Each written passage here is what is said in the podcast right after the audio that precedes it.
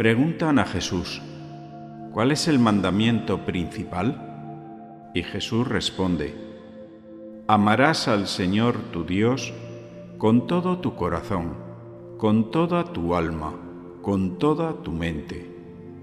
Este es el mandamiento principal y primero. El segundo es semejante a él. Amarás a tu prójimo como a ti mismo. Estos mandamientos principales se enseñaban desde muy pronto a los niños hebreos para que fuesen felices en su vida. No era tanto una ley, sino más bien una clave. En las guerras vemos muchas imágenes de niños harapientos, llorosos, heridos, envueltos en el polvo de los escombros, Qué imágenes tan tristes. ¿Cómo les explicarán a estos niños que Dios es amor? Si eso que les dejó huérfanos o mutilados eran armas lanzadas desde el odio a los que consideraron que eran distintos a ellos. Dios parece empeñado en recordar el mandamiento del amor en un mundo que no quiere escuchar, en un mundo que vive en desamor.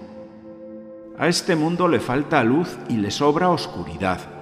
Le falta amor y le sobra miedo. Le falta amor y conocimiento de Dios. Abraham tuvo dos hijos, Ismael e Isaac. No pudieron amarse como hermanos porque no se conocieron, fueron separados.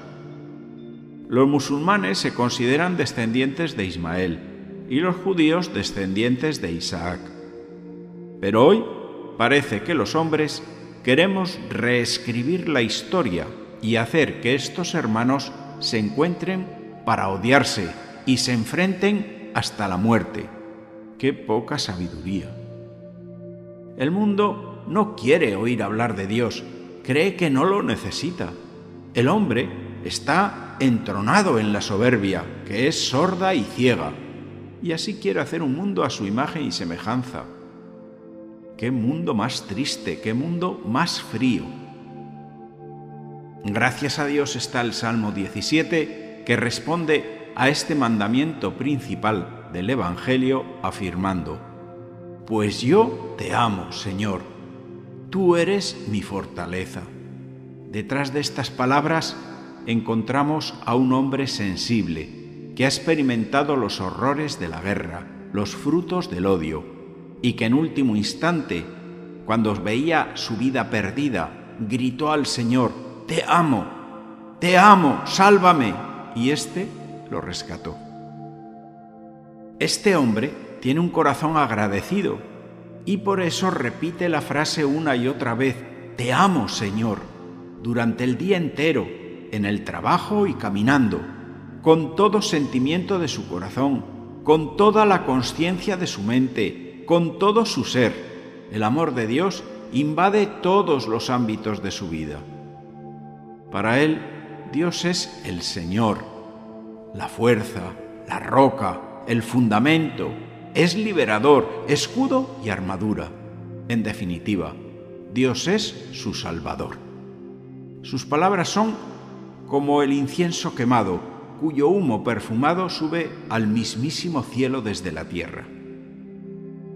En el templo de Jerusalén tenían la costumbre de quemar incienso mientras oraban. Tenía un altar especial hecho de madera de acacia y revestido de planchas de oro. Estaba situado en el interior del templo, delante del velo que ocultaba el Sancta Santorum. Desde allí subía una columna de humo blanco y perfumado hasta el cielo. Así, subían también sus oraciones hasta el mismísimo trono de Dios. Nosotros, antes de iniciar nuestra oración, antes de poner el incienso en las ascuas, debemos abrirnos a escuchar a Dios que nos declara su amor en forma de mandamiento. Desgraciadamente, muchos solo van a la oración con palabras pedigüeñas. Aún no han escuchado la hermosa declaración de amor que Dios hace al oído para poner tu vida en fiesta. A Dios le encanta escucharnos. Acoge nuestras palabras como un padre escucha a su hijo pequeño. Pero ojo, esta relación debe ser como un diálogo de amor.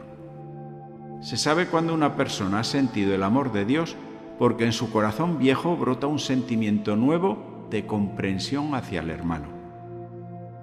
Uno solo puede dar amor cuando antes lo ha recibido gratis e incondicionalmente. Jesús es la persona que más ha amado en este mundo, pero también es la persona que más amor ha recibido. Por eso es quien mejor nos puede enseñar a amar. ¿Tú sientes que recibes el amor de Dios? ¿Se nota en tu relación con aquellos que no son como tú?